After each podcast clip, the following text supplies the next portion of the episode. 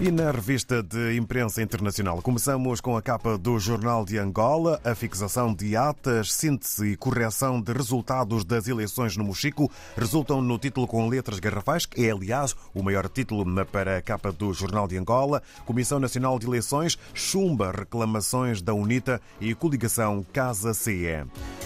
Ainda sobre a cooperação económica, Sérvia interessada no café e sal angolano. Subida de 64% em agosto, mais de 298 mil milhões negociados na Bodiva. Apenas sete equipas elegíveis. Federação de Futebol faz o sorteio do Girabola. É também assunto que faz manchete na capa do Jornal de Angola. Quanto ao país, em Moçambique, entrada e saída de moeda acima de eh, meticais, 10 mil eh, meticais eh, e dólares devem ser declaradas. Passa a ser obrigatório declarar a entrada e saída de dinheiro em moeda nacional e estrangeira acima de 10 mil meticais e 10 mil dólares americanos. A medida fundamentada com base na lei cambial foi anunciada pelo Banco de Moçambique.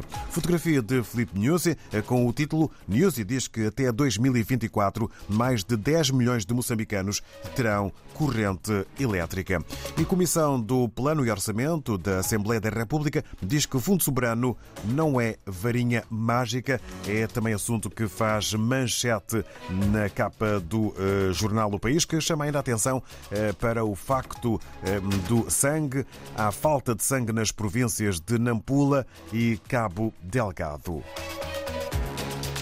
Em São Tomé e Príncipe, segundo a agência STP Press, vamos então aos dois títulos que marcam a imprensa são tomense de hoje.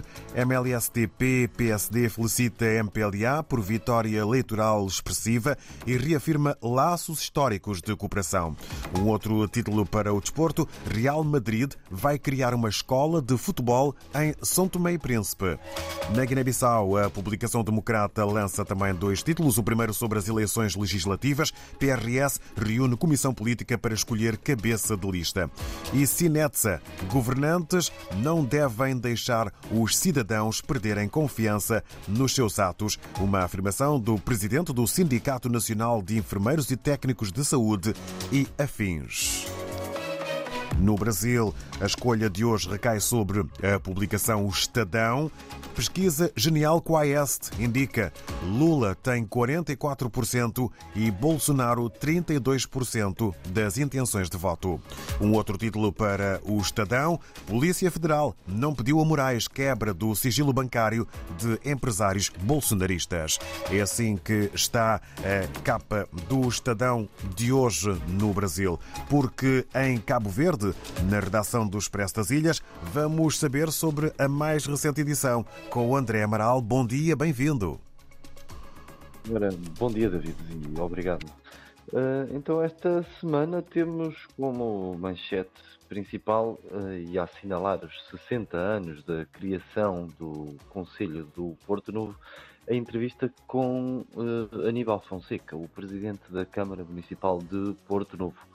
Uh, nesta conversa com o Expresso das Ilhas, diz então o autarca que o aeroporto é a infraestrutura básica que a ilha precisa, que a ilha tem que ter. Falamos também de ambiente e turismo. Uh, baleias e tubarões em Cabo Verde. O turismo pode salvar estas espécies da extinção.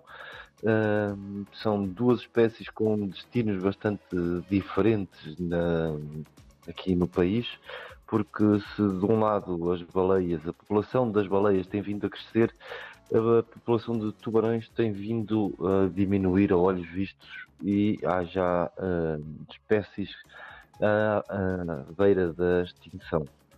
Uh, na economia, falamos sobre os relatórios do Estado da Economia de 2021, elaborados pelo BCV, no Banco de Cabo Verde, que nos diz que o turismo uh, está longe dos números do, de um passado mais recente. Uh, falamos também sobre o Centro Socioeducativo Orlando Pantera, uma, um centro educativo para menores de idade eh, em conflito com a lei A resposta uh, ao fim da estrada. É este o título desta reportagem sobre o Centro Orlando Pantera.